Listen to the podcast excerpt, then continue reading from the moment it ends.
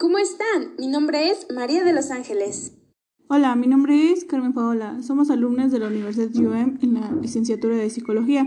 Actualmente nos encontramos cursando el tercer cuatrimestre y nuestro proyecto es hablar sobre la materia de psicología del desarrollo, enfocándonos en el tema de la importancia del desarrollo del ser humano desde los primeros años de vida. ¿Qué tan importantes son los primeros años de vida de un infante? Un factor de suma importancia para los primeros días de vida de un niño es la familia.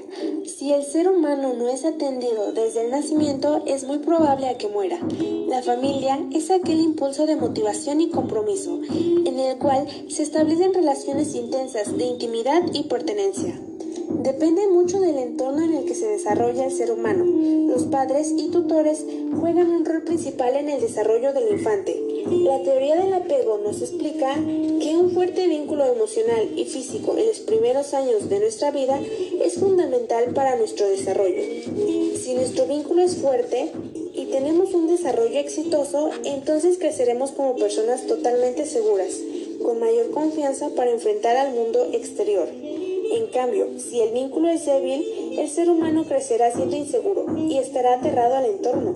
Tienden a tener problemas para formar relaciones y les cuesta saber qué es lo que sienten. Nuestro apego se forma en los primeros años de nuestra vida. Todos los niños presentan situaciones de estrés, por lo que el apego sirve como una balanza de regulación. Busca la protección de su figura de apego, puesto que la función del cuidador es estabilizar al infante. El apego debe de ser estable y duradero, con un proceso continuo, productivo y específico. Existen cambios que un individuo presenta alrededor de su vida, como el resultado de procesos de crecimiento, maduración, aprendizaje, cambios de tipo físico, psicológico y fisiológico. En el desarrollo vienen implicados los factores genéticos, así como los ambientales, la motricidad y el dominio del cuerpo por actos voluntarios y involuntarios. El niño aprende dependiendo su ritmo, ya que cada bebé aprende de forma distinta. La motricidad gruesa es la capacidad de generar movimientos amplios, ejemplo rodar, saltar, caminar, correr, bailar, entre otros. La motricidad fina es aquella que le permite al cuerpo ejecutar movimientos con mayor precisión, que son requeridos sobre todo en tareas de forma simultánea, ojos, manos, dedos, etc. Ejemplo, el rascarnos, el trotar, el escribir, entre otros. Es muy importante la alimentación adecuada en la etapa de un desarrollo. Los momentos tempranos de nuestra historia marcan el desarrollo normal y anormal de la personalidad. Las primeras etapas de nuestra infancia son las que nos influirán en un futuro como personas, desde la cognición, área social o afectiva. La estimulación temprana es muy importante para el desarrollo del infante. El desarrollo cerebral depende de dos factores, ambiental y genético. La estimulación temprana ayuda a tener salud física, además de que desarrolla la percepción, la parte auditiva y motriz, obteniendo beneficios en la parte de socialización debido a que la estimulación favorece mejores vínculos afectivos en las relaciones.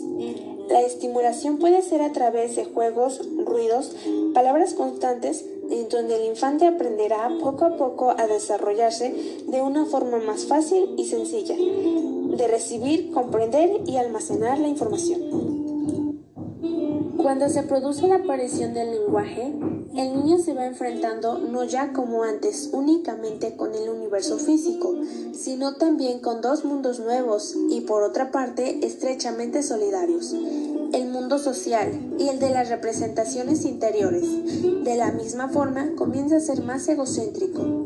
Con egocéntrico nos referimos a que su forma de ver y de escribir las cosas giran en un entorno de acuerdo a su experiencia, es decir, están centrados en sí mismo.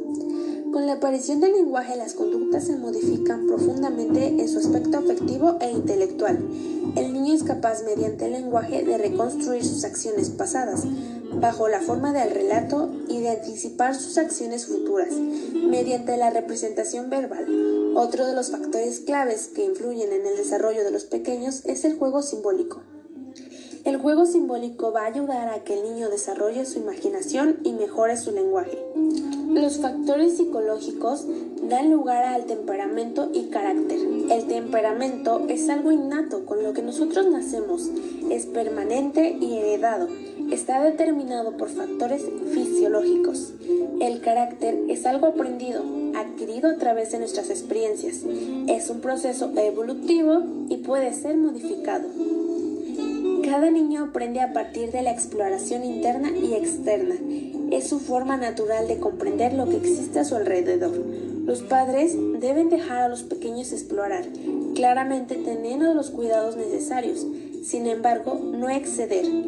Está comprobado que los niños que son mayormente cuidados tienden a enfermarse más rápido y constante. Lo ideal es que los padres ayuden a los pequeños a explorar el mundo de una forma adecuada.